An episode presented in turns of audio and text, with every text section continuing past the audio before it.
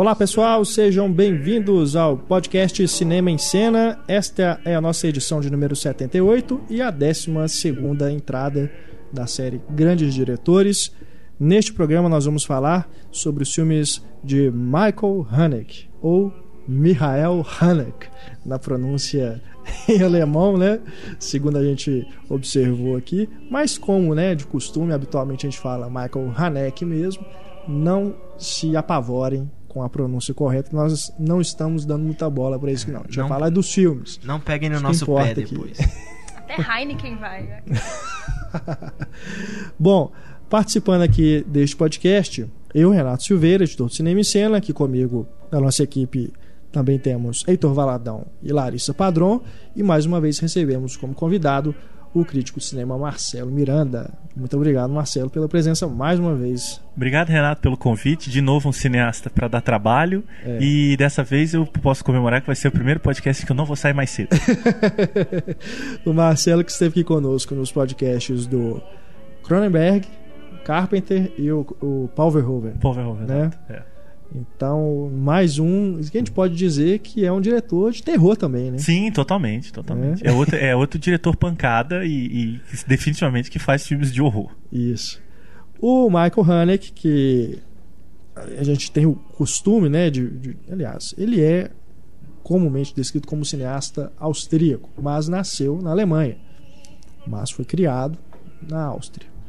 Filho de atores, né? Os pais eram atores ele começou a carreira na televisão, né, nos anos 70, 74, se não me engano, o primeiro filme dele para TV. Essa obra dele para televisão, difícil de encontrar aqui no Brasil, né, Marcelo? Parece que só mesmo um filme que ele fez até mais tarde, né, o Castelo, foi feito para TV também, está disponível em DVD aqui. É, e o, e o Castelo ele fez já com carreira no cinema, né? É. Segundo as anotações da Larissa aqui, o filme é de 97. E ele fez antes do. no mesmo ano que o Violência Gratuita, que uhum. é o filme que colocou projetou ele internacionalmente. Isso. Mas existe um filme dele nos downloads da vida aí, fácil de achar, que é o Quem Foi Edgar Allan. Que ah, é. deixa eu colar aqui, é de. Uh, a Larissa escreveu à mão. Então, descobre o ano. Em alemão. 84. É 84. Esse filme tem, tem bem fácil de encontrar. Uhum. É, que é uma adaptação literária e tal, e, e, talvez seja o filme da fase televisiva dele mais tranquilo aqui no Brasil de se encontrar. Uhum. O restante realmente, é, salvo algum colecionador ou alguém que tenha pegado cópias é, de fora, é, eles são bem difíceis mesmo. É. Antes do Violência Gratuita tem o Benis Video também, que também acho que é razoavelmente fácil. Não, mas esse é para cinema já. Os de Não, cinema é, encontra-se todos.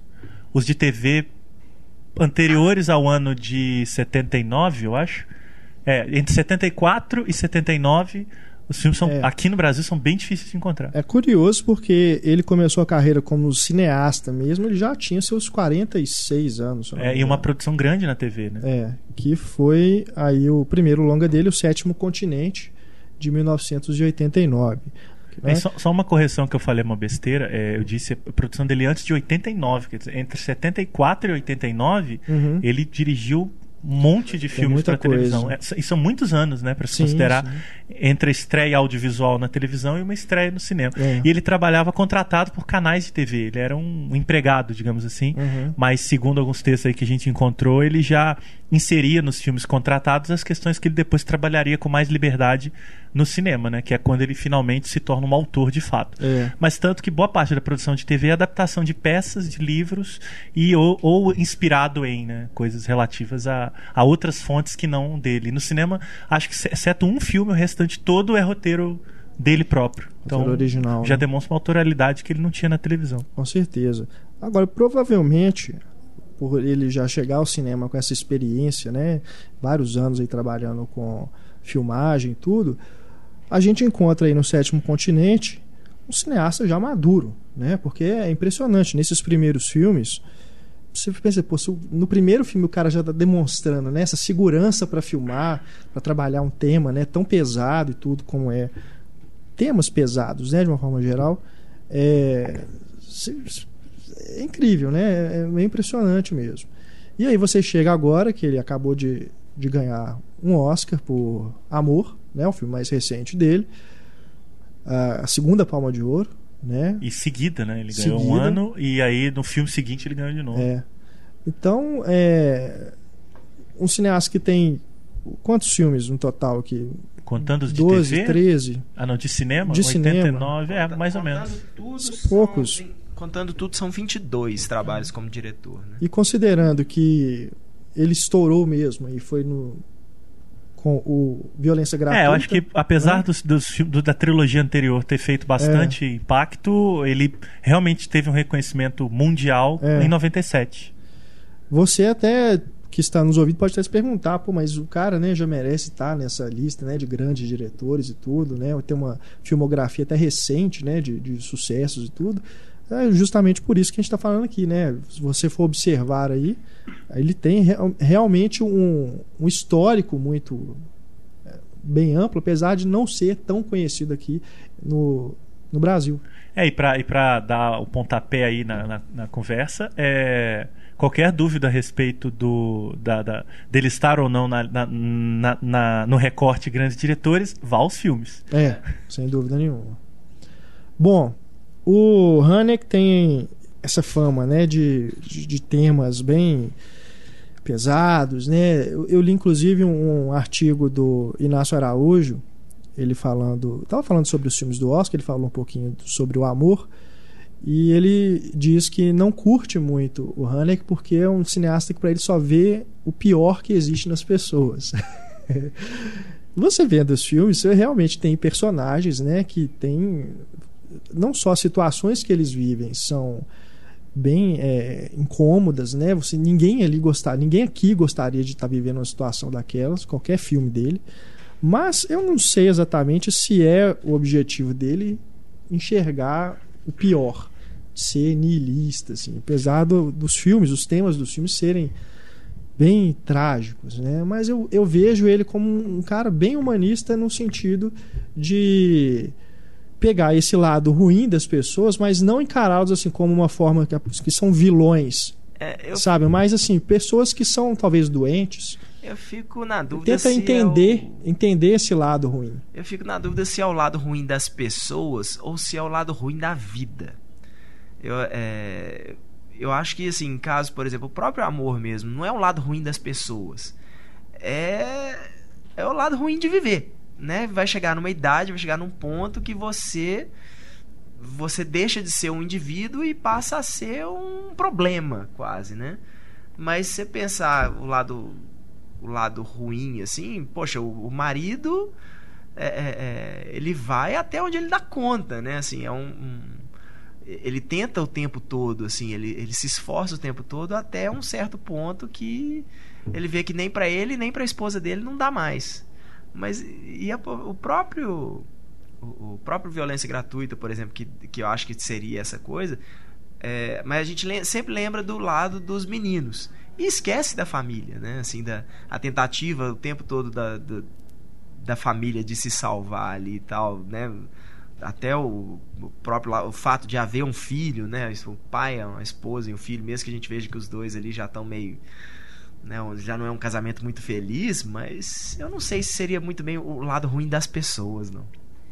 Uma coisa que eu acho curioso, que bastante gente que não gosta dele, os filmes dele arrastados, muita gente que não gosta dele gostou do amor mesmo assim, porque eu acho que é o filme mais otimista dele, por mais que seja horroroso, você chega naquele final e fala que horrível, nunca quero envelhecer na minha vida, mas é um filme, de certa forma, otimista. Ele mostra que é, que existem coisas que valem a pena na vida, a parte que ela está vendo o álbum de fotografia também. Ele mostra que existem. A vida vale a pena, dependendo da companhia que você tem. Então, é um filme que, de todos os filmes dele, com certeza eu acho que é o mais otimista. É, o, o Fazendo Coro, eu acho que o Amor tem uma cena, por exemplo, que eu não me lembro de nunca ter visto parecida na obra do Hanek, que é a, aquelas duas, no caso, né? É a, o personagem masculino tentando pegar a pombo dentro Sim, de casa. É. Aquela cena é, é, lúdica e ao mesmo tempo muito poética, né? Uhum. É quase uma redescoberta de pequenas coisas.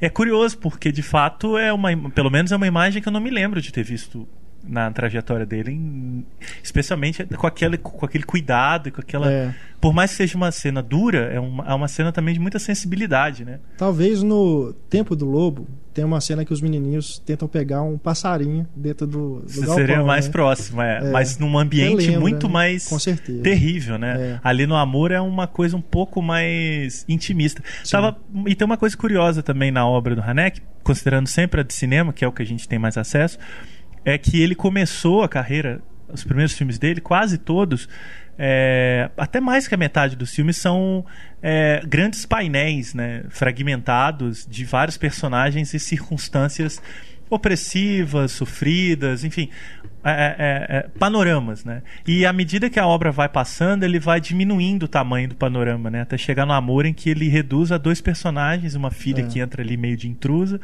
Mas assim, olhando os filmes na ordem, é como se ele fosse reduzindo. Fico imaginando que o próximo filme dele vai ser um único personagem, por Mas exemplo. O, eu, eu só fico. Eu só discordo um pouquinho em relação ao, à fita branca, né? Que é um monte de, de gente também. Né? Naquela vila lá onde eles moram, que é um filme que, honestamente, eu falo, eu me perdi completamente, assim, no meio do filme eu tava assim, quem que é esse menino? É porque era em preto e branco, você não diferenciou não é, os cabelos. Não conseguia diferenciar as pessoas direito. Bom, Mas sério, preto e branco. É, sem, sem, sem, é, é, sem uma, digo sem a menor vergonha, assim, eu, no meio do filme eu tava completamente perdido. Depois que eu comecei, assim, a realmente eu tinha que parar e falar, peraí, quem que é esse cara? Ah, tá, esse é o pai desse menino. Não, tá, lembrei né? Porque tinha que me organizar, porque realmente é essa fragmentação aí da, da do, do panorama aí do cenário é impressionante. Mas é curioso, porque eu acho que a, a, a, Fita Branca é um pouco um filme em que ele, ele, ele parece que para tudo né, na obra e fala, não, agora eu vou fazer quase que o, a minha a súmula de tudo que eu fiz até agora. E faz um filme que eu particularmente acho é, o início e o fim das coisas, né? Assim, como nasce também, como acaba. Tanto que o filme seguinte dele, O Amor, ele reduz a coisa ao essencial, né? Então ele muda completamente a chave panorâmica da coisa. Eu sempre tive a impressão de que depois a, Fita Branca é o tipo, tipo de filme em que o cineasta, depois dele, precisa fazer alguma coisa diferente. Porque Sim. tem alguns cineastas que chegam a esses pontos, né? Os grandes uhum. especialmente. Que eles chegam num, num tipo de de coisa que eu falei, bom, daqui o cara realmente ele não tem mais o que falar uhum. sobre isso. Ele precisa fazer alguma outra coisa, mesmo que dentro do mesmo universo. É o que estabelece aí uma nova fase. É, ou talvez no mínimo o fecho de uma. Mesmo uhum. que ele recomece, ele precisa recomeçar de um outro ponto. não uhum. acho que. Eu, eu, digamos que não se sai da fita branca como artista incólume, sabe? Eu acho que uhum. realmente está tudo ali. Uhum. Mas ainda tem uma grande ligação entre o amor é, e totalmente. Porque é o mesmo fazendo, mas alguma coisa se modificou ali, eu acho. Mas eu concordo, assim, eu vejo mais como ele, ele coloca muito é, fatores externos como opressores também, assim. É como se, se ele mostrasse que o ser humano ele é provocado, os filmes dele, os seres humanos são provocados ao ponto de sair do, de sair do que eles fariam normalmente. Então, eu acho que tem muito mais a ver com o externo do que com a própria natureza ruim do ser humano, vamos falar assim. É, eu tô concordo com você também. E o, no, a fita branca eu também acho meio confuso, mas acho que isso é intencional também, porque os personagens adultos eles não têm nome, né? O padre, o barão. Então, depois de um tempo, você fica, quem é esse administrador? Como é que é o nome dele? Eu não sei. Que... É, e o A Fita é... Branca é um filme alegórico, né? Acho que como nenhum nunca tinha sido antes no cinema dele. É isso é. que você falou, né? É o padre, é o, é o fulano, é o pai, é o Beltrano e as crianças. Né? São, são figuras de, de alegoria mesmo, com toda aquela metáfora ali do, do pré-fascismo, é. que eu acho até uma leitura um pouco redutora do filme, mas que é, é inevitável de ser feita. Que o filme sofreu críticas é. nesse sentido, né? De ser uma abordagem simplista é, de um problema hum. que é, né? Mas talvez o olhar em relação a isso é que seja simplista. Não, não, nunca achei que fosse o filme. Eu acho que ele é muito mais do que uma, uma tentativa de atestado histórico. Uhum. Até porque o filme não tem nenhum tipo de compromisso realista, né? É. Ele é filmado em preto e branco, os, a, as atuações são, são muito características, né? Tem uma dureza ali que não é realista.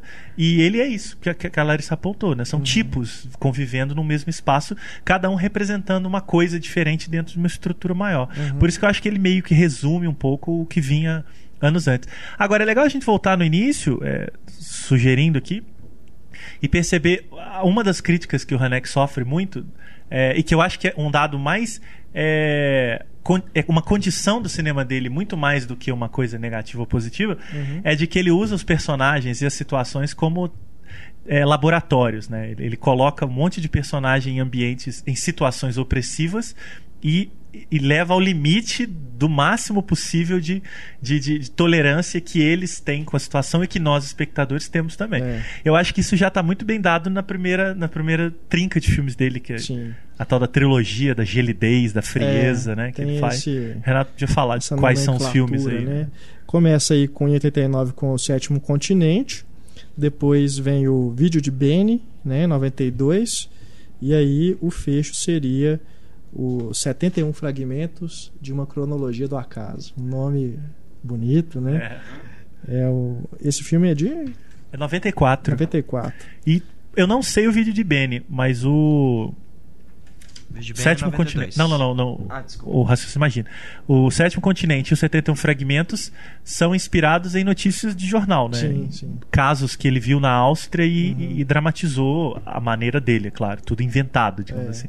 Mas são casos lidos, né? Em noticiário de violência e que tem muito a ver com os filmes, né? São filmes Sim. muito invadidos pelo noticiário, é, né? os 71 fragmentos, então, né? Especialmente, né?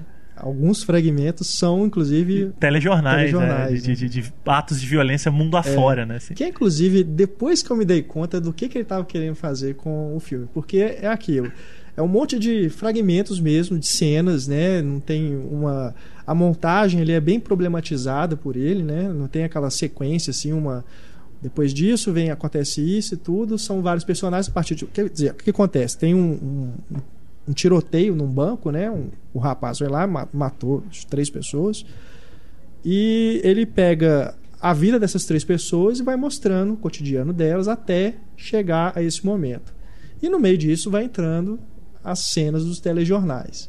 Aí, em determinado momento, quando acontece a coisa mesmo, ele volta e repete as cenas dos jornais que você já tinha visto. Aí você pensa, porra ele está criticando a própria forma como o noticiário encara esses, essas tragédias, né? Sem dar muita importância pro porque, porque são as pessoas mesmo. Porque logo depois entra uma matéria sobre Michael Jackson, entra uma coisa que tem nada a ver, vai mudando de assunto, né? E ele só insere cenas de telejornais de atos de violência. Né? É. é. massacre na Bósnia, é retirada não sei da onde da Namíbia, é guerra Michael no Jackson Haiti, mesmo, o Michael né? Jackson respondendo ao abuso de criança. É. E, e, e, é legal porque ele usa os telejornais sempre para para uma elipse, né? Porque a montagem ela meio que dá uma noção de simultaneidade das uhum. ações.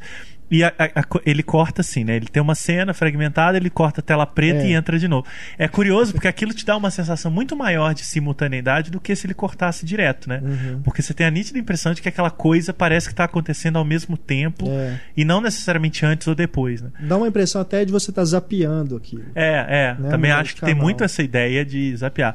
E que ele já iniciava isso no vídeo de Benny, né? É. Quando ele usava o vídeo, né? A imagem, vídeo é um elemento essencial é. para se entender o Hanek. Uhum. Não tem jeito. Assim. Eu ia falar isso. Não sei se por, por, ele ter trabalhado muitos anos na televisão, ele tem essa obsessão com a influência da mídia das é. pessoas. A própria é. violência gratuita, ele questiona um pouco a influência da televisão. E do, a própria manipulação da, da imagem né? mesmo. Né? Eu acho que ele o tem. O cachê uma... é praticamente sobre isso. Eu acho que ele tem uma obsessão com a, a, a, a a, a, quase a fisicalidade do vídeo, é. a coisa vídeo, o objeto Sim. vídeo, né? Que é a fita, a gravação, a imagem e o que você pode fazer com ela. Né? Eu acho que talvez tenha realmente a ver com. Eu não, nem tinha pensado nisso mesmo. É.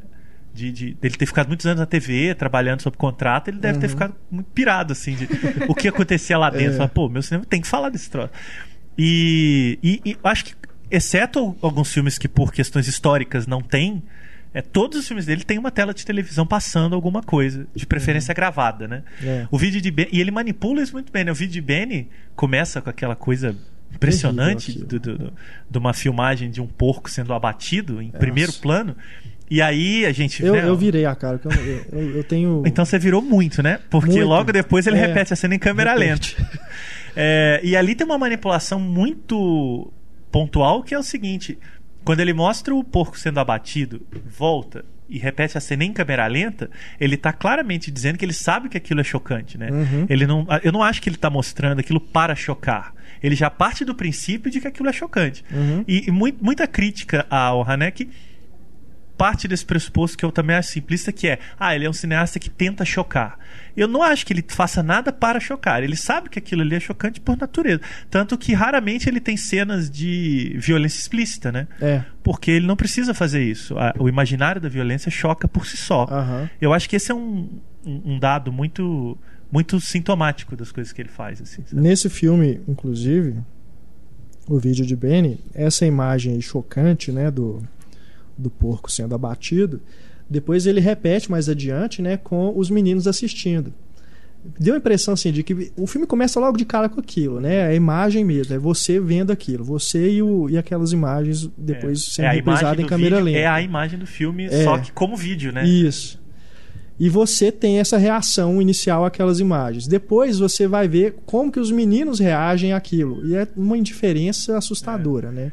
Que é inclusive o tema do filme. Como é. que aquele menino está alienado, né? Com a possibilidade de, da, da ficcionalização da realidade, né? Porque é. ele vê o mundo através das imagens de vídeo, as imagens que ele faz, as imagens do noticiário, de filme, enfim. Eu acho mais que alienado, você usou uma palavra melhor, que é indiferença. Não é. faz muita diferença o que aquilo está passando. Tanto que é muito interessante quando o Haneke enfim filma o assassinato do filme, né? Uhum. Ele filma é, é, uma TV que está é. filmando o assassinato. E é quase idêntico à execução do porco, né? Sim. Só que fora de quadro. Uhum. Então é muito. Enfim, é, uma, é, uma, é um ciclo ali muito, muito doente, na verdade. Agora... O vídeo de Ben é o que eu mais gosto da trilogia. Eu acho uhum. os, dois, os outros dois um pouco formulaicos. É, fa... Não no sentido de roteiro, uhum. mas eu acho muito. Ele só, ele só coloca, é, especialmente o Sétimo Continente. Eu até troquei um e-mail com o Renato falei que eu tinha uma relação dúbia né, com o filme. Porque eu acho que ele, ao mesmo tempo que ele é um retrato muito preciso de uma, de uma dada realidade ali, eu acho que ele escolhe é, a dedo demais os momentos de mostrar esse, essa família, né? Então é uma família que toma uma decisão drástica lá para resolver os Entendi. próprios problemas, mas eu acho que ele escolhe só os momentos que justifiquem Entendi. que aquele que uhum. aquele desfecho faça sentido. Eu acho um pouco mal manipulador, assim, sabe? Coisa Sei. que no vídeo de Ben eu já acho mais bem resolvido. Entendi.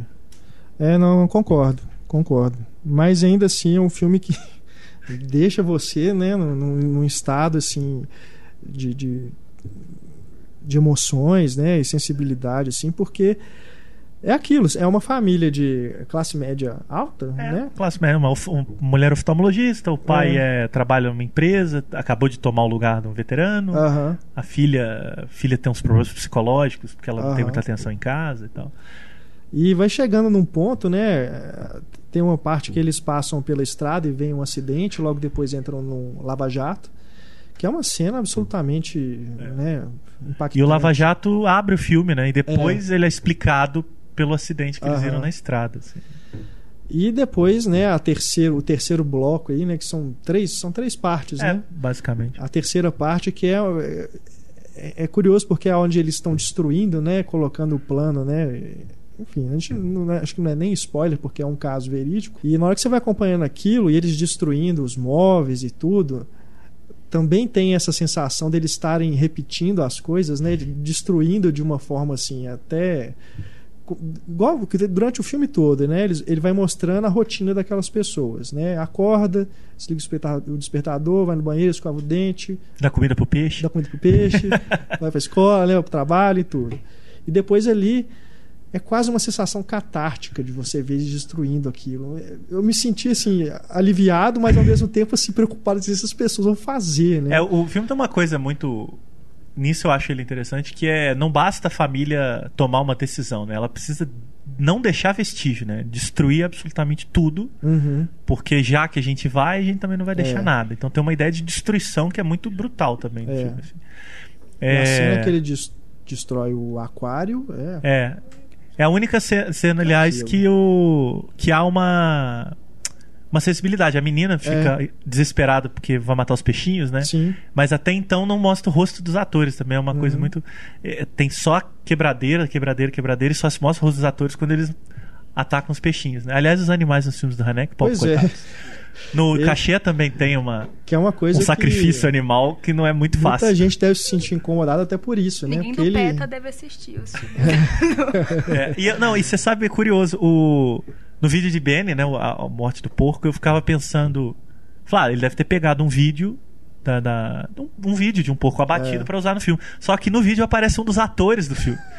então eu fiquei pensando, cara, ele, não, eu não acho que ele foi filmar. Provavelmente uhum. ele pegou um abatimento de porco. É botou um ator no meio e filmou. Quer dizer, uhum. não foi ele que abateu. Mas é uma loucura que foi. É, enfim, há uma encenação ali, né? Sim. Então tem uma coisa de extremo ali que é levada, é. de fato, às consequências. A Larissa ficou até sem palavras. Não, a cena dele matando a galinha no, no cachê também, mesmo que seja assim, tipo, você come aquilo todo dia, é, é pra pensar, é e daí? É. mas, mas, você fica, é, para é. de se debater, morre e, tem, e é, é interessante como ele faz rimas com as mortes dos animais, né? No porco tem a menina, no cachê tem a morte da galinha, e logo depois, ou não sei em que momento do filme, eu o personagem corta, corta o pescoço, é. o próprio pescoço, de uma maneira muito similar a Sim. como se corta pescoço de galinha, né? Então ele também consegue. A morte dos animais nos filmes também tem um paralelo muito claro com a morte das figuras humanas. Na verdade, paralelo mesmo. É, é, é quase como se ele não. Ele, não Hanek, ele, filme, não diferenciasse as mortes. Elas são tão brutais quanto uma, uma outra, né? Não, não acho menos brutal a morte da galinha do que a morte do personagem uhum. no cachê, por exemplo. Sim, não, a morte do personagem não te deixa nem desviar o olho, não é aquela coisa que ele vai preparando o suspense tempo. e fala, opa, tá na hora de não olhar. Não, você. Que merda, não deu tempo. Sabe que o cachê tem, tem duas histórias muito interessantes que tomo a liberdade de contar aqui. No festival, você estava no Renato Festival do Rio que ele tava, passou na sessão sim. da meia-noite, é. teve o problema do projetor. Uhum. Renato, então, é minha testemunha para não me deixar mentir. Que o filme começou meia-noite, atrasou 40 minutos, uhum. né? E ele entrou, e quem viu o filme sabe que a primeira cena é um vídeo, né, filmado, mas que a gente não sabe até que rebobina, né, o vídeo. e aí o filme entrou muito atrasado e não entrou a legenda. É, já tem uns diálogos, né, de fundo. É. E de repente tem a pausa do filme e uma rebobinada. Nesse momento a plateia do, do do, do, do, do cinema, do Odeon, começou a gritar é que estava tendo um problema. Para, não volta, não volta tudo. Põe a legenda, não sei o quê. É e o filme é em película, né? Ninguém parou pra pensar que você não rebobina a película. E aí eu acho que eu tava com o Renato e falei, cara, mas isso é do filme, eu acho. Tão, esse povo tá muito maluco, porque isso não é, não é do projetor. Eles interromperam, retomaram e eles ainda gritaram mais um pouco depois, Foi. né? Eles ainda achavam que tinha um problema no filme. Eu achei aquilo pois muito é. sintomático. É, esse uso que ele faz, né, de mexer com a imagem, né, manipular a imagem, é, nessa parte do cachê, né, foi um caso realmente curiosíssimo. Foi um laboratório. Real. Ele ia adorar aquilo. É. É, Agora... ele tivesse ali na hora. Funcionou. Ele Funcionou. Ele junto, é. isso aí, para de voltar ao filme. Funcionou. Quer dizer, um erro da legenda fez o filme dele fazer sentido. Agora, foi no Violência Gratuita, né? Que também tem uma cena nesse sentido, de voltar. E que é um. Que essa coisa dele, né, foi o que mais chamou atenção, talvez, no filme, apesar né, de ser um filme pesadíssimo também. Mas que ali é um momento que ele também está questionando. É, é, o, é o uso desse recurso, né? Para também questionar essa coisa da manipulação da imagem do, do, próprio cinema, tanto é que ele depois foi refilmar nos Estados Unidos, né, em inglês, porque ele mesmo disse que a intenção dele com a refilmagem, frame a frame, igualzinho, se você colocar um filme do lado do outro é a mesma coisa, é porque ele queria que o público americano visse aquilo, né, porque o, o original mesmo talvez não tenha chegado lá da forma como ele é, esperava. O, é, o violência... é, vira cult, mas não, não, as pessoas não acabam tendo tanto acesso. Apesar de que também a refilmagem também não. Não, foi um fracasso. É. O, o, o, Violência Gratuita é uma coisa maluca, porque ele eu acho que é a essência do filme doente. Sim. É, porque ele, ele pega as questões que já estavam na tal trilogia, né? E coloca elas no filme. Né? Até então ele colocava cenas de jornal né? Ele, ele, manipulava a montagem. No Violência Gratuita, é a primeira vez que ele manipula a imagem, né? Uhum. Ele pega, ele cria toda uma circunstância é, brutal, né? Uma família, aliás, núcleos familiares quase sempre estão nos filmes, né? Ele sempre pega um núcleo é. familiar burguês de preferência. É, invadidos lá por dois rapazes nihilistas, completamente insanos. E nesse determinado momento, quando as coisas fogem aos planos deles, ele simplesmente volta o filme no controle remoto. Falando, é o que é uma é cena muito, muito maluca, porque ele fala, não, não é, não pode ser assim, tá errado. Ele volta uhum. e, e, faz a coisa acontecer direito. E aquilo é uma Genial. coisa muito, muito doente no sentido de que é, é, é até então você o filme consegue uma proeza muito estranha de te colocar ao mesmo tempo preocupado com a família, mas também preocupado com os caras. Não por identificação, né? Porque não, não faz sentido buscar identificação. mas porque são personagens que você não sabe muito bem até onde eles vão, né? E quando eles fazem aquilo, eu falei, é, esse filme tá, tá afim de tocar o terror, assim, é. sabe? Eu acho que o Carlos Reichenbach odiava, odiava o filme com todas as forças, né? odiava mesmo. E ele uhum. chamava o filme de filme terrorista. Uhum. Que ele dizia que quando o personagem do assassino, pela primeira vez no filme, olha pro espectador e pisca, ele falava que aquilo era era grotesco, né? Uhum. Ele tinha uma, uma ojeriza ao filme muito apaixonante, o que é curioso, assim. Ao mesmo tempo que é um filme que eu particularmente gosto também. Uhum. Mas, assim, é, é compreensível a, a ojeriza que o filme gera, porque ele, de fato, há um limite muito tênue entre o que, que o filme está narrando e o que, que o filme está manipulando, porque quando ele se dá o luxo de quebrar as ilusões, né? Você não sabe muito bem onde é que entra mais a narrativa propriamente dita uhum. e a, a piscadinha para o espectador mesmo. Uhum. E é, e é, bacana que isso mostra meio quanto ele está te manipulando. Porque quando ele faz essas coisas, você percebe do eu estava sendo manipulado. Você para pra pensar, é. eu estava sendo manipulado. É. Esse... O filme faz você, você questionar o que você está pensando até o momento. E, e, nos momentos em que ele faz isso, né, ele te tira muito chão no sentido de caramba, eu tô compactuando, né? Porque no sentido como espectador. Eu estou vendo isso aqui até agora, essa família está sendo triturada na minha frente. Quando ele não mostra a violência inevitavelmente há uma certa curiosidade. Por exemplo, acho que quando eles atacam o garoto, a gente não sabe exatamente o que fizeram com o garoto. Uhum. Em frente a uma televisão ligada, aliás. É. É, se eles. O que, o que foi feito do garoto exatamente? A gente sabe que foi uma coisa muito feia, mas a gente não sabe o que. E é inevitável querer saber. É uhum. como o Stephen King uma vez escreveu isso num, num ensaio sobre o terror, em que ele diz: quando você passa num acidente na estrada, você pode ter um horror absoluto do que está lá, mas você sempre dá uma olhadinha sabe? Então é um pouco isso. Você quer saber o que fizeram com o garoto. E aí, quando né, o, o, o assassino te dá uma piscada, você fica, caramba, eu tô querendo saber o que fizeram com o é. garoto, mas acho que eu não devia querer saber isso. Aham. Então é um filme realmente muito provocador nesse sentido, Sim. sabe? Eu acho que o Hanek ali, ele jogou todas as fichas dele. Podia estar uhum. tá muito errado. Para uns deu, né? No uhum. sentido de não, não compactuar com aquele jogo. É, porque o filme é um jogo. E é só que a gente tá falando de um filme de muita violência, né? Essa coisa de tirar você do filme, né? Falava. Você tá vendo um filme, né? Fica esperto aí, você não, não tá ali dentro, não, calma. Esse uso que ele faz das telas pretas, né, nesses outros filmes, acho que também tem essa esse, esse objetivo, né? É, Porque ele corta ele, qualquer realismo, né? É, às vezes até no meio de um diálogo, né? A pessoa tá falando e de repente corta, né? É, e os filmes dele, ele, ele tem essa forma de filmar muito realista também. Inclusive, eu vi uma entrevista dele falando sobre o amor Uh, ele falando sobre por que, que ele não usa música sem ser de uma forma diegética uhum. nos filmes. Porque ele diz assim, na nossa vida a gente não tem trilha sonora. Você não tem uma, uma música que mostra quando você está triste e tudo. As músicas surgem às vezes de um rádio, né? Tá, você está passando no local, está tocando uma música. Então, ele disse que é por isso. Que a, a, razão dele não colocar trilha sonora nos filmes, apesar né, de ter, por exemplo, professora de piano, é, não tem natural, nem como, é, é. porquê, né? enfim, afinal de contas, tem concertos e tudo. Né? É uma professora aulas, de piano. É uma professora de piano. Que dá aulas de piano. e acho que é no Código Desconhecido também tem uma batucada, né? Que os personagens sim, sim. É, e ali também tem um momento em que a música continua e as cenas de outros momentos continuam passando. Mas é, ele tá, mas é, mas tá é curioso ele, e é curioso ele falar é. isso porque apesar dele falar isso, eu acho, eu não acho necessariamente os filmes dele realistas no sentido uhum. da filmagem, né? As interpretações em geral são muito frias, né? E os enquadramentos extremamente pensados, Sim, rigorosos, é. né? Ele não é um cineasta de câmera na mão, ou então não é, não é um cineasta que você possa dizer documental, uhum. em definitivo. Mas ele, ele tem um rigor pictórico mesmo extremamente duro, né? Sim. É um, é um, enfim, é um austríaco filmando, né? É. Não, você não pode negar a natureza dele, né?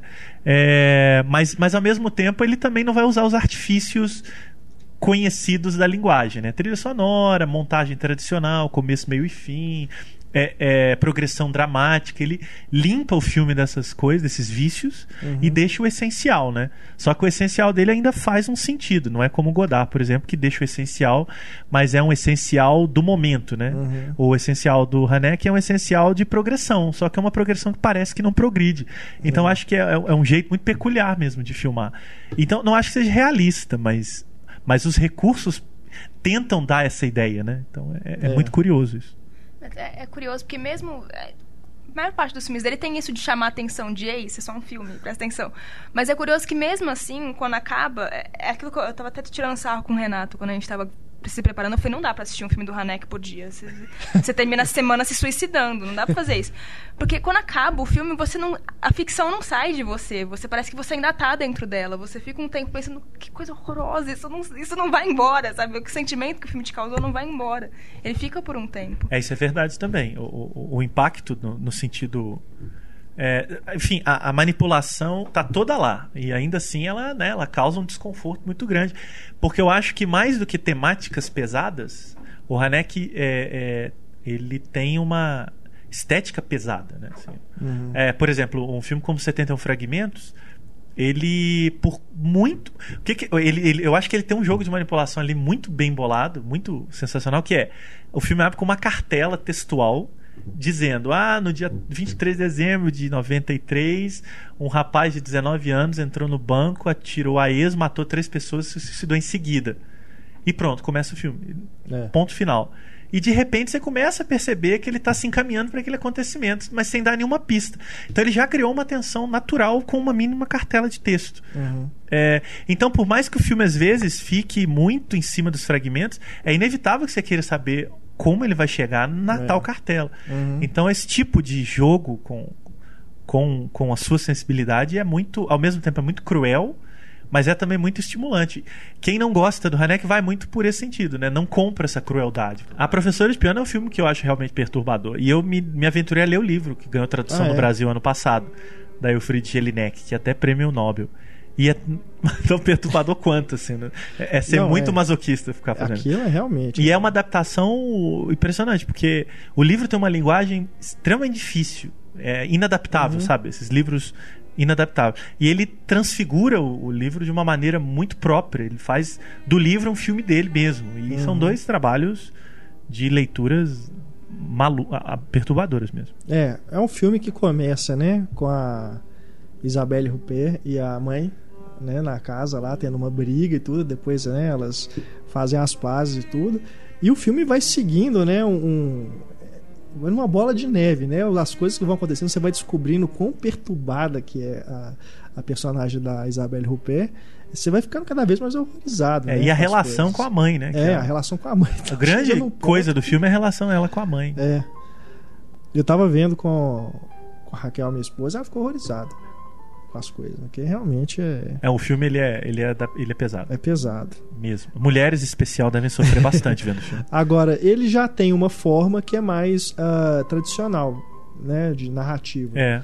Talvez tenha a ver. Assim, tanto é. assim com com a imagem, com essas coisas. Talvez tenha um pouco a ver por ser uma adaptação né, é. literária. Eu acho que ele, inclusive, teve colaboração da autora na adaptação. Ah. Então, isso meio que acaba obrigando o filme um pouco a ser dentro dos padrões. Se uhum. é que dá para falar que é. aquilo são padrões. Mas eu acho que talvez seja, seja uma. É, talvez seja uma diferenciação, seja uma adaptação de um uhum. livro que na Áustria, pelo menos, é um livro muito, muito impactante, muito respeitado, né? Então, é, talvez até também por ser mais um filme que o foco está mais na personagem, é, né, do que menos realmente no uma panorama, é, né? uma questão maior ali por trás, né? É. Mas, caramba, é realmente um, um, dos meus preferidos dele. É, eu também. É um grande eu, filme eu acho legal a gente destacar o filme seguinte. Eu tô olhando ali na lista A Mão da Larissa. é o filme seguinte, que é o filme talvez menos conhecido dele da fase pós-violência gratuita, né? Que uhum. é o Tempos de Lobo ou O Tempo do Lobo, cada um foi lançado no Brasil e tal, e que, é, que é o filme de ficção científica do Hanek, né? É. E você só descobre isso depois, né? Porque ele também já começa assim, de cara, é. a família chegando na casa de campo e tudo. Você não sabe muito bem, né? Você acha que eles estão indo realmente ele só lhe passar um, um, fim de semana, as férias e tal. Mas depois eu... que se dá conta de que teve um é, cataclismo. Pro ouvinte saber como a gente poderia dizer que é o filme de zumbi é. do Mikhail Hanek. É. Com a Isabelle Rupert também. Quem assiste aí o Walking Dead, né? É. Vai encontrar muita semelhança. Uma outra visão do, do, do, do apocalipse. É. E com uma cena de vômito real da Isabelle Rupert. Aquilo não é ah, encenado. É. Ah, é. Aquilo... Aquilo, é uma, aquilo é coisa de atriz de verdade, né? Nossa. e, e um filme pouquíssimo conhecido, até porque ele é tomou muita pancada e quase ninguém. que Até que pessoas que acompanham o cinema do Hanek tendem a não ter visto o filme, porque ele uhum. passou um pouco. Logo depois veio, acho que o cachê, né? É. que é. tomou todas as atenções também. Então, é, o, é, um filme muito menor dele, no sentido até de produção, né? Você vê que é um filme pequeno e tal. É, o, o Tempo do Lobo ele foi lançado em DVD oficialmente, assim, né? Nos Estados Unidos, então, então é fácil. Aqui... É, tranquilo. Você encontra até bo boa qualidade. E, e, é um filme, de fato, muito peculiar na, na uhum. carreira dele. E o cachê, né? Cachê que ganhou acho que palma de direção. É. Ou roteiro. Isso. Um dos dois. direção, prêmio da crítica e prêmio do júri ecumênico. É. Ah, então é isso. Júri ecumênico. Provavelmente por causa da questão do, dos argelinos, né? É. O Júri Ecumênico de Cannes tem um pouco essa coisa de filmes de questões. Assim, uhum. Que é o filme que o Mahanek problematiza a, a França junto com o Código Desconhecido, né? É isso. São dois filmes ali de, de choques culturais, né? Uhum, e os dois com a Juliette Binoche. É, exato. É. Se chocando culturalmente. É. Assim. E é legal porque é um austríaco nascido na Alemanha falando sobre a França, né? Uhum. É, tocando num vespeiro ali, que é a relação deles com, com os imigrantes da Argélia, uhum. mais a guerra da Argélia e tal. E também tem essa questão que isso aí acho que está realmente em, em toda a obra dele, pelo menos até o, o, a fita branca, que é essa questão dos medos urbanos. Né? Você está sendo vigiado, perseguido, você não sabe quem que, né, ali no caso do cachê, quem está fazendo aquelas fitas, né, esse terrorismo né, que está sendo feito ali. Isso é uma coisa que nos outros filmes dele também ele, ele explora várias, várias, várias questões. Né? No Código Desconhecido, tem aquela cena do metrô, que a Juliette Binoche é abordada por dois estranhos, né? E o cara começa a falar, por que, que você está né, me, me ignorando e tal? Porque eu sou, sou pobre, porque eu sou negro e tudo. E ela leva uma cuspida na cara é, também, né? Aquilo, que é, aquilo é terror puro. Aquilo, na hora que ele, ele dá um susto, assim, né? na hora que ele está indo embora, ele dá um susto nela, assim. E naquilo, nossa. E é uma. Se você for pensar. Se você se colocar naquela situação, é um negócio também que você quer evitar de qualquer custo, né? Se você tá assim, chega um estranho e começa a puxar assunto com você, você não conhece aquela pessoa, tá falando de um jeito estranho, né? Ela vai te assaltar, o que, que ela tá querendo, né? É uma coisa que deixa suas pernas bambas mesmo aqui na vida real, né? No cotidiano. É, e ele filma isso com muita frontalidade, Sim. né? O plano do metrô é longo, é. muito tempo a gente acompanhando os movimentos e quando as coisas acontecem, é abrupto como é, né? Uhum. O 71 Fragmentos é assim também, né? É. A morte no banco. Sim. De repente, o cara entra, atira e é pronto. Resolveu o problema. O, é. filme, é, o filme levou uma hora e meia para construir, assim, sabe? Uhum. O próprio cachê nessa, naquelas cenas da. Né, a própria abertura do filme e tal. Aliás, eu acho que é uma das poucas coisas que eu consigo pensar mais aterrorizantes do que isso. Alguém filma a porta da sua casa durante, né, sei lá quantos minutos fica aquela coisa lá simplesmente filmando a porta da casa e alguém deixar a fita para você, tipo, eu sei onde você mora, eu tô, né, cê, o tempo inteiro, a primeira coisa que eu acho que, eu, que você faria era isso, tipo, Uai, de que ângulo que é esse aqui? Você vai lá olhar se tem alguém lá na hora, né? Naquele negócio, momento. O negócio pode ter sido feito é. um ano atrás, mas você, naquele é. momento você vai lá olhar. E o, e o cachê leva isso ao extremo, esteticamente, isso que o Heitor tá falando, perdão, quando, quando o filme nunca identifica o que, o que, é, é filmado e o que, que não é, né? Exatamente. né? A gente tá vendo, né? A cachê tá rolando e de repente a gente nunca sabe se a imagem seguinte é um vídeo que eles estão vendo é.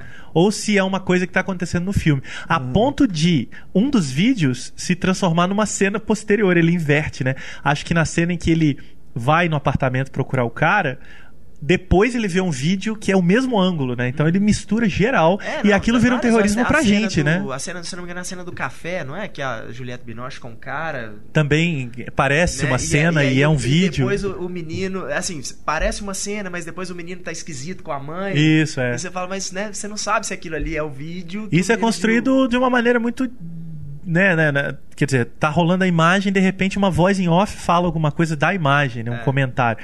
Então aquilo perturba muito o próprio. É outra manipulação é típica coisa, Hanekiana, é, é né? Tipo, é o quebra-cabeça que você monta do jeito que você quiser. Do é. jeito que a sua própria paranoia que vai, é. vai montar é. aquele, aquele filme ali na sua cabeça. E que o filme nunca vai te responder, né? O Cachê é um filme aberto por natureza. Ele, uhum. não, ele não, te, não responde a nada e ao mesmo tempo deixa tudo tudo meio resolvido, mas uhum. sem que enfim talvez seja um dos filmes dele mais abertos no sentido de, de, de, de, de provocar. Daí, talvez, por exemplo, eu não comprar demais o Sétimo Continente, porque Sim. ele é extremamente fechado, né? Sim. Coisa que o, os outros vão abrindo um pouco mais. O cachê é essa, essa coisa de da, da, da, coisa continuar, né? O terror não acaba e, e vai continuar. Assim. Mas eu, eu, acho super conveniente ele não te entregar o final, porque é um filme sobre paranoia. Então você acaba o filme paranoico. Quem diabos fez essa fita? Você quer saber? Eu, e quem continua fazendo, é, né? Porque ele tem um desfecho. Qual que, cena era real, se qual se o ouvinte aí não viu, assiste, porque também, Quando você é. acha que o filme acabou, ele te dá uma então, rasteira. O filme é realmente não recomendado para quem tem distúrbios psicológicos sérios, é. porque ele vai te deixar muito paranoico. O Cachê ele faz uma ele faz uma sessão dupla muito legal com a Estrada Perdida do David Lynch. É mesmo, é, é. Porque é exatamente a mesma premissa. Uhum. Casal recebe fita com filmagens é, não autorizadas de momentos cotidianos de suas casas. Só que enquanto o Lynch entra na, na, no delírio, né? Uhum o cachê vai na discussão estética e política, né? Uhum. Mas ele do, faz uma dobradinha legal porque coloca né, esse estatuto da imagem em xeque o tempo todo, né? A é. gente nunca sabe se o que a gente está vendo a gente tem que acreditar ou não, se, se aquilo é manipulação do filme, do cineasta, do personagem ou da, do roteiro, a gente nunca sabe muito bem em que, no caso do Lynch, da, do, do, do, delírio ou da realidade, é. né? O filme é mais delirante do que tudo. Aí pra avacalhar a gente fala assim: é, também faz uma dupla boca, aquela invasão de privacidade da Sharon Stone.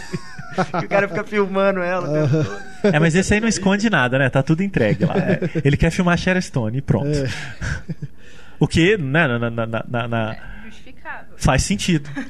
Quem não? É.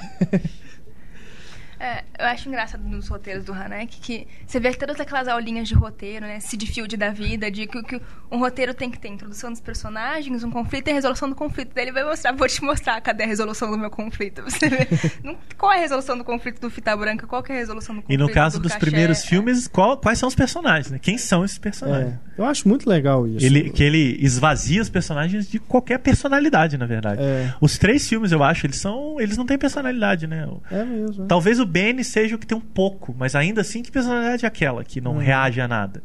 Né? É. E que quando reage, reage de uma maneira que não faz sentido nenhum no sentido mais estrito uhum. do termo, né? E uma curiosidade também que a gente, o Renato trocou mensagem é que no vídeo de Benny, o ator que faz é, o garoto é o mesmo ator que faz um dos malucos do Violência Gratuita e o pai de família é o mesmo ator que faz o pai de família do Violência uhum. Gratuita. São filmes claramente dialogando um com o outro e talvez uhum. quase uma sequência é. ou um prequel, né, no caso, como o Renato disse, né, o o, o, o, o Benny é um prenúncio do Violência é. Gratuita, tanto quanto Violência Gratuita é uma continuação do uhum do, do, do, do, vídeo de Benny, né?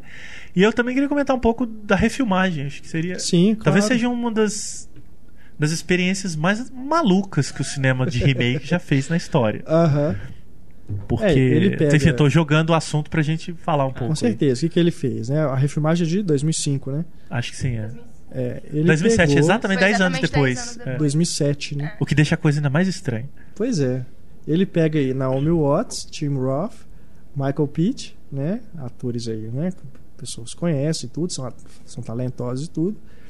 E é exatamente quadro a quadro. Não é igual o Gus Van Sant fez com Psicose, que tem uma coisa é diferente, né? A proposta, inclusive, é diferente. É, existe uma, estiliz uma estilização é, do Gus Van Sant é, ali, não é? É porque existe uma ilusão de que o Psicose do Gus Van Sant é idêntico ao é. Hitchcock, mas na verdade ele insere coisas ali um pouco provocativas, né? É uma, quase uma releitura é. do Psicose. O Violência Gratuita ele realmente leva ao pé da letra é, o quadro a quadro.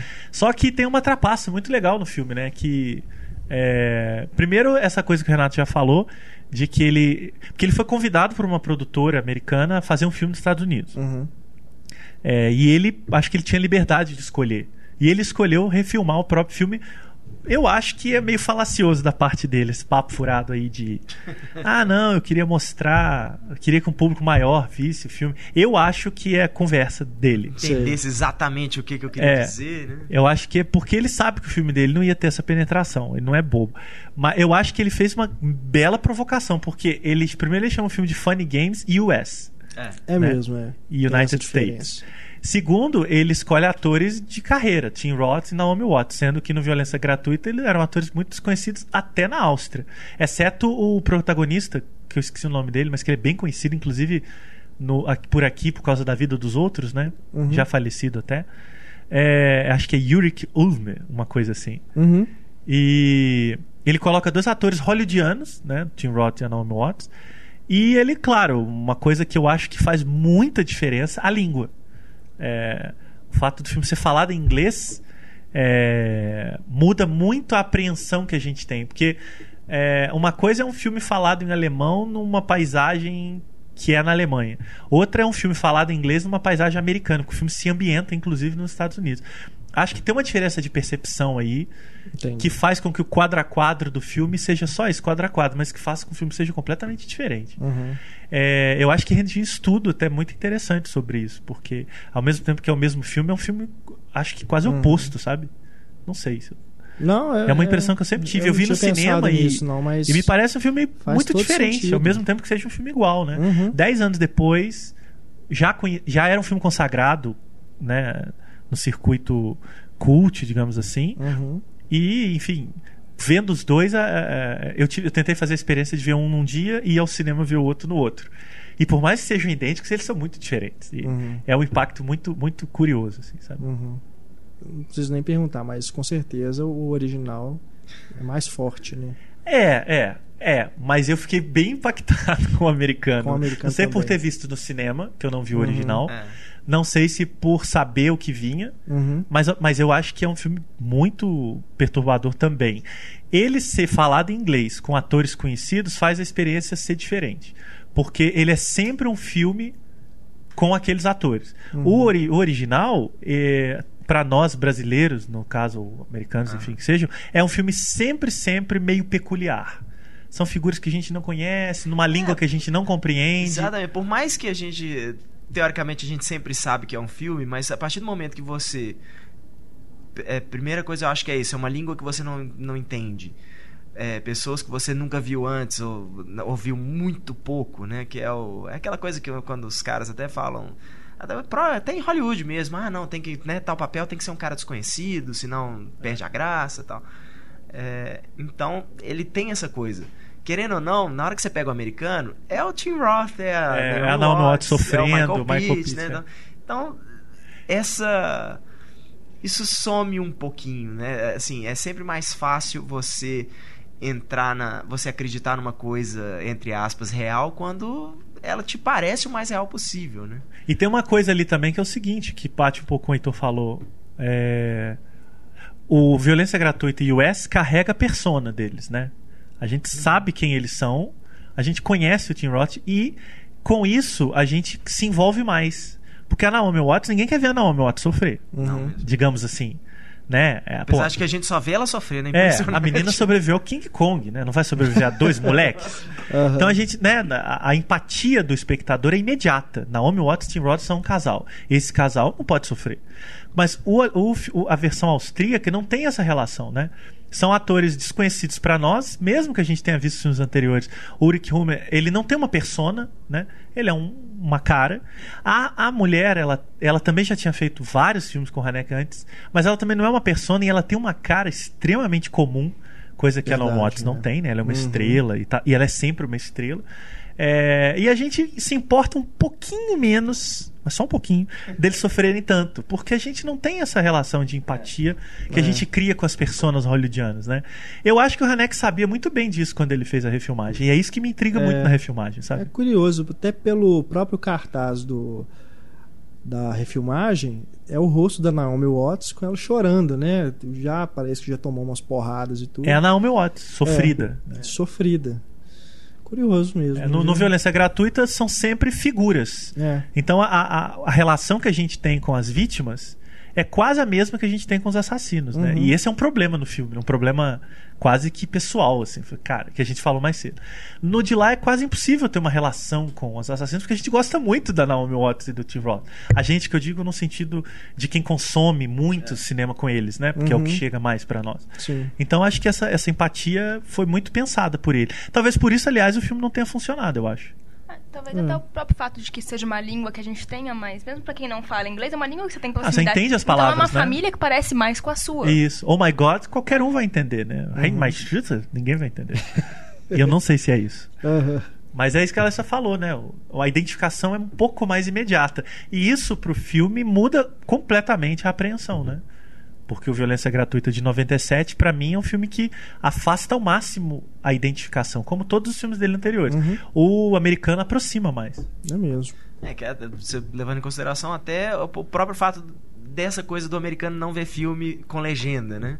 Até isso é, você é, pode levar em consideração porque é exatamente isso. O americano, o cinema americano historicamente, ele ele quer sempre essa essa identificação com o personagem. É, Como é que eu me identifico é um vício, com o personagem né? que eu não tenho a menor ideia que ele está falando? É. Né? Tem então, que ler o que ele está falando. É, que eu tenho que ficar lendo o que ele está falando. O americano não, né, no, culturalmente, assim, público, né, grande público, ele não tem essa... É, é, ele não consegue fazer essa identificação se não é uma coisa na língua dele, né? Então, o próprio... Essa própria coisa do, do Hanek filmar é, legal é isso, né? Filma nos Estados Unidos. É, se eu não me engano, a Naomi Watts é australiana, o Tim Roth é inglês, né? Eu acho que é, eu acho que eles não, são aquele meio que eles são, ali. né? É. Mas acho que até isso é um pouco da, da manipulação do próprio Hanek. A intenção, assim, de. Até isso. Olha como é que o filme muda. Eu vou só mudar os é, atores. Isso. E olha como é que tudo e muda. A, né? os ato é, e eu acho que é isso. Eu acho que são filmes idênticos, completamente diferentes. E é um choque de ser feito pelo mesmo realizador. Isso aconteceu algumas vezes no cinema, né? O Hitchcock refilmou O Homem que Sabia Demais, mas ele refilmou e só olhar para os dois filmes claramente para melhorar o primeiro filme, né? Ele pegou o, um filme que ele gostava e refez para falar: não, agora eu vou fazer do jeito que eu acho que tem que ser. Agora você com dinheiro, né? É, e, e ele realmente melhorou qualquer feito. fragilidade que existia no original, ele melhora na, na segunda versão. O, o Gus Van Sant não é o Hitchcock, então inevitavelmente seriam filmes diferentes, porque são realizadores diferentes. Então, mesmo que ele realmente tivesse se, se, se atido ali a, a, a, ao que o Hitchcock fez, mesmo que ele tivesse radicalizado, filmado em preto e branco, sem aqueles pequenos pontos Gus Van Santianos, também nunca seria o mesmo filme, mas no caso do Violência Gratuita é o Hanek fazendo o mesmo filme dez anos depois. Eu acho que é um caso muito muito muito peculiar no cinema, sabe? Agora, o outro rapaz, né, que faz o outro delinquente lá, ele não era conhecido, não era um rosto conhecido e não se tornou também. É o mais. É o mais. É o mais. Bo, meio bobalhãozinho, né? Lá, né, é. Não, ele é meio engraçadinho, ele fica zombando dele e tal. O nome dele é Brad Corbett. Corbett. Tô olhando aqui a filmografia dele, ele até fez alguns filmes interessantes. Ele tá no Melancolia, do Lars von Trier. Tá no, antes do Violência Gratuita, ele fez o Aos 13, aquele com a. É, Catherine Hardwick. É. Né? Enfim. E... É, o, o curioso, no, no, original, eu não conheço a carreira dos atores com o Hanek, mas o, o garoto já tinha, pelo menos, trabalhado com ele, é. né? Já tinha uma cara. O outro eu não, não conheço mesmo. É. E o. E o ator que faz o pai depois fez, fez vários filmes com ele, fez o Castelo e a atriz também. Tem, uhum. uma, era uma cara conhecida. Assim. Uhum. E tem o Castelo, né? Um filme televisivo o dele. Castelo, é. adaptação é. do livro do Kafka. Ipsis literis, né? Inclusive nas lacunas. Exato. Quem lê o livro do Kafka sabe que o livro é cheio de buraco e não é uhum. terminado. Ele morreu antes. E o filme, o filme também. Sim, acaba de repente. Ele né? acaba como livro, com é. três pontinhos. Ele só avisa, né? Ó, o manuscrito acabou aqui. é uma adaptação também. ao pé da letra, né? Agora, já é um filme até bem diferente, né? Tem muita narração, né? É.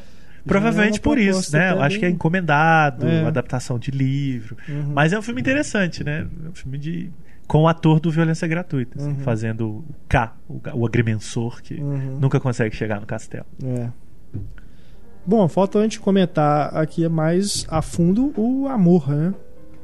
Que é o, o mais recente. Amor é um belo sentimento. Né? A gente falou um pouco dele, né, já no podcast do, do Oscar. do, Oscar. né? Mas, Marcelo, gostaria que você falasse um pouco sobre o filme. Só confirmar uma pura informação mesmo. O Fita Branca também ganhou Oscar? Não, não, não ele né? Ele perdeu. Pro segredo dos seus olhos. Ah, tá. É, foi esse ano, né?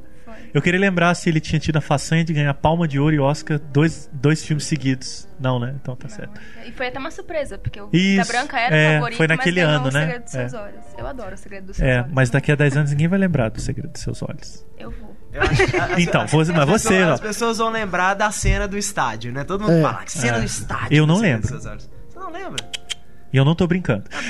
Tecnicamente falando, é, é realmente. Eu lembro é só da cena do porão no final do filme já. Eu não consigo lembrar do resto. É, por isso eu tô, tô provocando, assim. Mas a fita branca vai povoar os pesadelos de muita gente ainda. Por muitos anos. A fita branca, curiosamente, é um, quase um remake da Cidade dos Amaldiçoados, né? Do, é mesmo. do John Carpenter. Não, que já era um remake.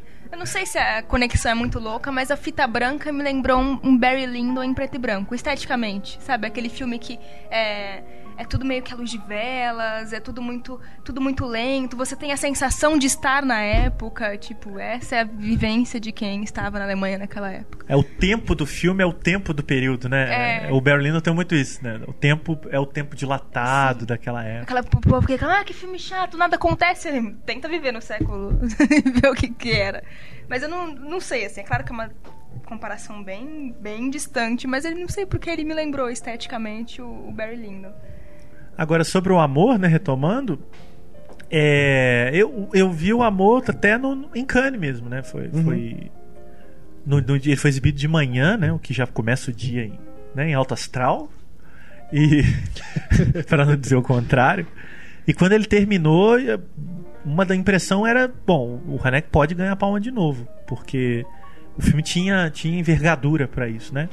É, e aquilo foi mantido. Outros entraram, Holy Motors, né?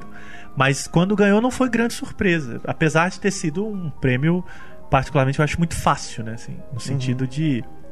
Ah, é um filme perfeito e premiável em todos os aspectos, né? Uhum. Há muito pouca ousadia em premiar entre 20 filmes o amor que que não ao mesmo tempo que é um filme muito enfim eu acho que é um filme muito forte muito importante significativo ele não tem nada é, de realmente é, não é inventivo a palavra, mas alguma, alguma proposição, sabe? Como Sim. tinham outros concorrentes. Agora, ficando só no filme, né, especificamente, é, eu acho que ele, ele, ele reinicia, como eu falei no início, e ao mesmo tempo continua as preocupações dele, né? De núcleos familiares. É, é curioso pensar que aqueles pais, em relação com a filha, podem também ser os pais em relação ao filho do, do vídeo de Benny, de novo, né? É, a é. relação ali meio, meio distante, meio mal é. resolvida, é né? E aí aquele pai amargo que se vê numa situação com a esposa e, e, e não consegue resolver porque está um pouco além das capacidades dele próprio, e tal.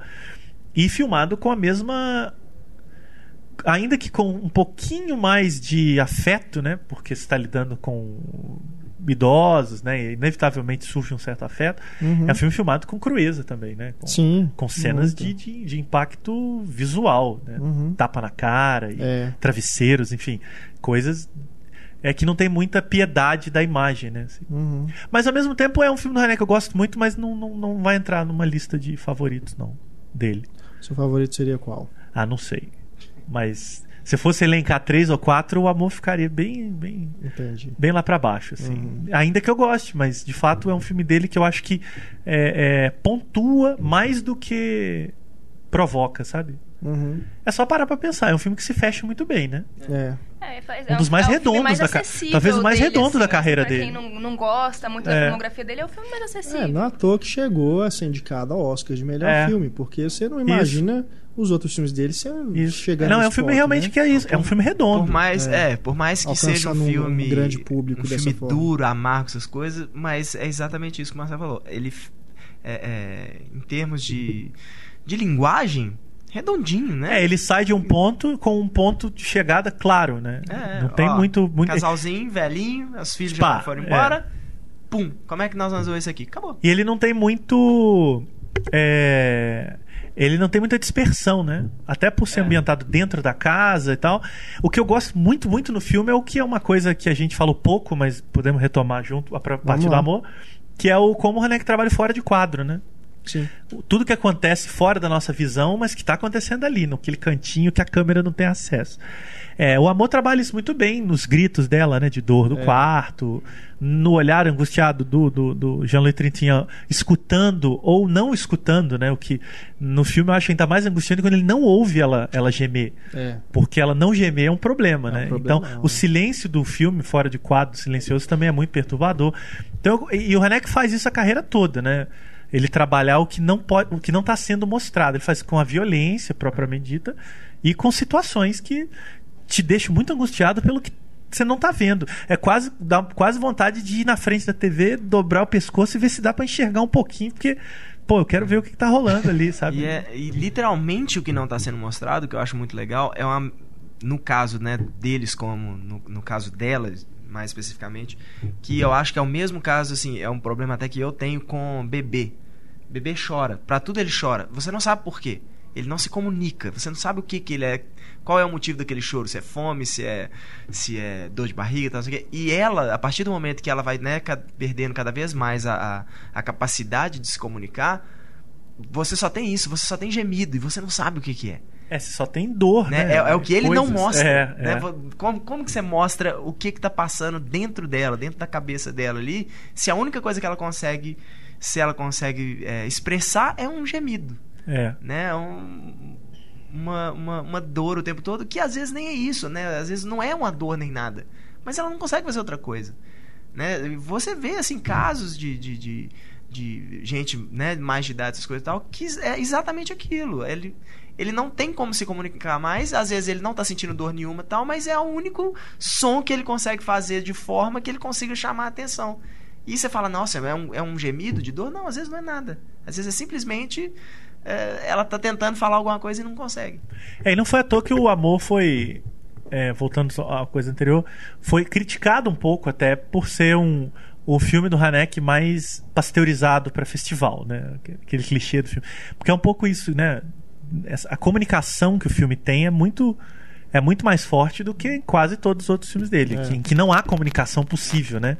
Ou seja, a, a, o tipo de abordagem não permite que se crie um laço que é muito bem criado no amor e que é, é uma das coisas boas do filme, na verdade. É essa possibilidade de empatia. Mas ao mesmo Sem tempo dúvida. é uma pasteurização do próprio estilo Haneke de filmar. É, é mas eu, eu, achei curioso as pessoas criticarem isso. Qual o problema dele falar com um público maior dessa vez? É, exato. Isso se, ele tá passando, se ele tá passando uma. Sabe, se ele tá passando. tá fazendo um bom filme, tá passando uma algo que seja compreensível para todo mundo, mas que ainda assim te, faz, te faça questionar, porque o filme faz você questionar muito. até vai permitir que quem gostou procure outros procure filmes. Outros filmes. Eu é, talvez o, o, ouvinte do podcast da MCN talvez só tenha ouvido falar do amor, é. talvez um de outro, e agora vai querer sofrer vendo os outros é. filmes. Sofrer no bom sentido, viu? Uhum. Ninguém deixe de ver por isso. Assistindo aos filmes dele mais punk mesmo, né? Mais Sim. pesado. Agora eu também não vejo problema nenhum nesse sentido, até porque é um filme de empatia maior, mas é um filme sempre do Mikhail Michael Haneke. sempre, né? Nunca deixa sempre, de ser um filme dele. É. Em todos os sentidos. É, Ele é doloroso. É, é uma depuração do próprio estilo pasteurizado para uma empatia maior. Uhum. Mas é. tá lá. E é claro, esse tipo de cobrança nunca faz muito sentido, porque é como cobraram do Tarantino no Django Livre, que o filme tinha poucas piadas.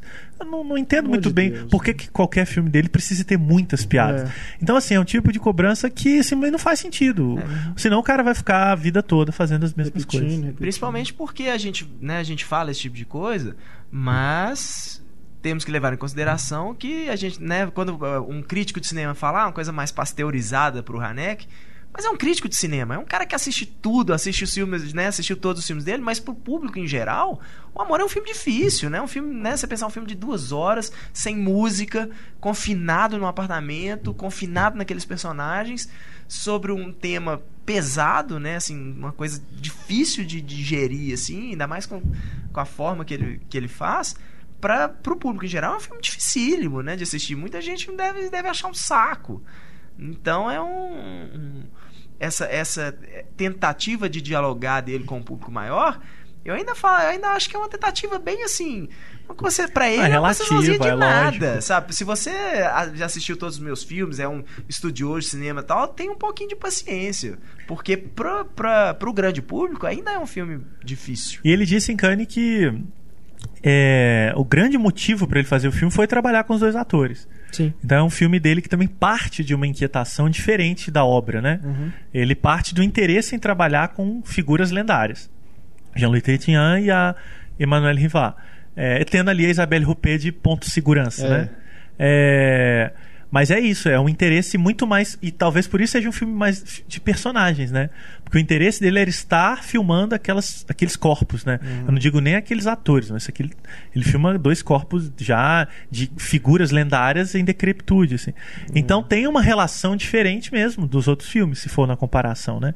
Talvez por isso ele soe também um pouco é, diferente dos anteriores. E por isso eu acho que ele é um, um novo possível começo de trabalho para o Hanek, né? Particularmente é, falando. Isso vem da própria maturidade do, da pessoa como artista, né? É, é, e do seu, do seu tipo de abordagem, né? Como é. eu falei antes, da fita branca, eu acho que você não sai incólume dele é. como realizador depois de fazer. A gente pega aí, por filme. exemplo, o Woody Allen também, né? Que teve aí, a partir de certo ponto, você vê que a carreira dele mudou. É, outros interesses que ele está buscando e deixou de fazer alguns filmes você vê assim, ah, isso não é um filme do Woody Allen porque né, o, o, ponto aí, o divisor de águas aí é o match point, né, que é um suspense. Fala da carreira recente, né? É. Que as pessoas veem um filme e falam assim, mas peraí, primeiro, cadê o Woody Allen? Né? E, e segundo, cadê o humor do Woody Allen? Né? A neurose, tudo, mas apesar de tudo, ela tá ali. Né? Não deixa de ser o filme do Woody Allen em nenhum momento. É a escala de Johansson, o Woody Allen no filme.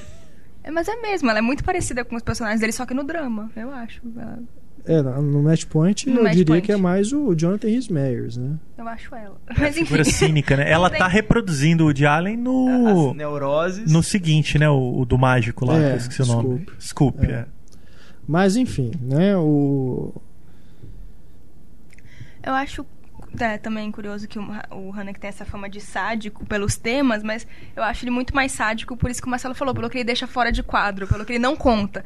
Isso é muito sádico da parte dele. É você quer ver o que está acontecendo naquele quarto, é, mas ele não, não vai mostra, te mostrar. Né? Ele é do você mal. quer saber o final daquele filme, mas ele não vai te falar. Você que, que, imagine. Eu acho que o sadismo tá em te fazer querer ver. Exato, eu acho que Sabe? o negócio é assim, eu sádico não, sádico é você é, que a... quer ver o que, que tá acontecendo ali. Eu acho que tem um pouco essa, esse jogo mesmo, que é daí muitas críticas a ele partem disso, de quem não simplesmente não entra nessa, nessa viagem. O que acontece muito com o Las Von Trier também. Só que é. o tipo de jogo que o Las Von Trier propõe é outro, né? E aí tem quem não entra simplesmente. E é, e é, e é engraçado, mas é muito compreensível que não se compre algumas coisas do Hanek, porque é, o, o jogo é muito dado, ele é complexo, mas ele é muito dado. Está entregue ali. E aí, ou ele te abala ou não, né? É curioso ver aquele senhor tão cruel e sádico nos cursos dele do Oscar, tão romântico, tão bonitinho. Mas você já viu o vídeo dele tocando terror no set do cachê? Não. Ele dá um esporro no. Acho que no Cabomé, no cara da fotografia. Vale, eu não sei se tiraram o vídeo do ar, mas é tão constrangedor. Você vê Juliette Binoche sentada no sofá assim, muito sem graça. e ele grita muito porque o cara queria botar um cabo ou a câmera num lugar que ele não pediu. E ele dá um esporro no cara, ele diz que vai pôr onde ele quer, porque é ele que manda e tal. É um austríaco, né? Enfim. Uhum. É, ele, e ele tem fama de mal-humorado, né? Muito ranzinza. Provavelmente ele sabia que no Oscar ele ia ter que ser um pouco mais fofinho. É. Mas em Cannes mesmo, ele na premiação ele não parava de sorrir porque a cada prêmio que os outros filmes iam ganhando, o dele ficava mais próximo, né? Porque como lá os prêmios não podem repetir, é, quer dizer, quem ganha a palma não pode ganhar nenhum outro prêmio. Então, quanto e como ele foi convidado para a festa, ele ia ganhar alguma coisa. A cada prêmio que saía que não era o dele, ele falou: opa, tá chegando. E ele foi abrindo um sorrisão. Nunca Haneck riu tanto quanto no encerramento de Cannes em 2012. Foi impressionante. Nem na época da Fita Branca, porque acho que era um, o filme também era um presente para os atores. Acho que ele é. tem um lado generoso dele com o filme, quer dizer, se é que dá para chamar aqueles personagens de presente, mas enfim. É, e ele acho que tem uma satisfação muito grande de poder ter, ter dado esse reconhecimento para eles naquela idade, né? É difícil personagens idosos no cinema com força hoje e tal. Vídeo que estão fazendo aí com De Niro, Alpatino, Walken, essa Que foi o tema do nosso último podcast, ouça. O que, vovôs no cinema, não? Veteranos. Os veteranos, veteranos. que estão tendo que pegar qualquer porcaria Grandes nomes, né? Fazer. Já disse que se eu fosse diretor eu fazia um filme com Christopher Walken, mas aí os caras vão e fazem isso. Muito amigos, citado. Amigos insuperáveis, né? É, como é que chama isso? Amigos inseparáveis. inseparáveis. E aí pronto. Coitado. Vamos ficando por aqui então, o nosso podcast sobre os filmes do Michael Haneke. Aguardamos as suas mensagens. O nosso e-mail cinema@cinemicena.com.br também tem o nosso Facebook, facebook.com.br cinemicena e o nosso Twitter, que é o arroba cinemicena.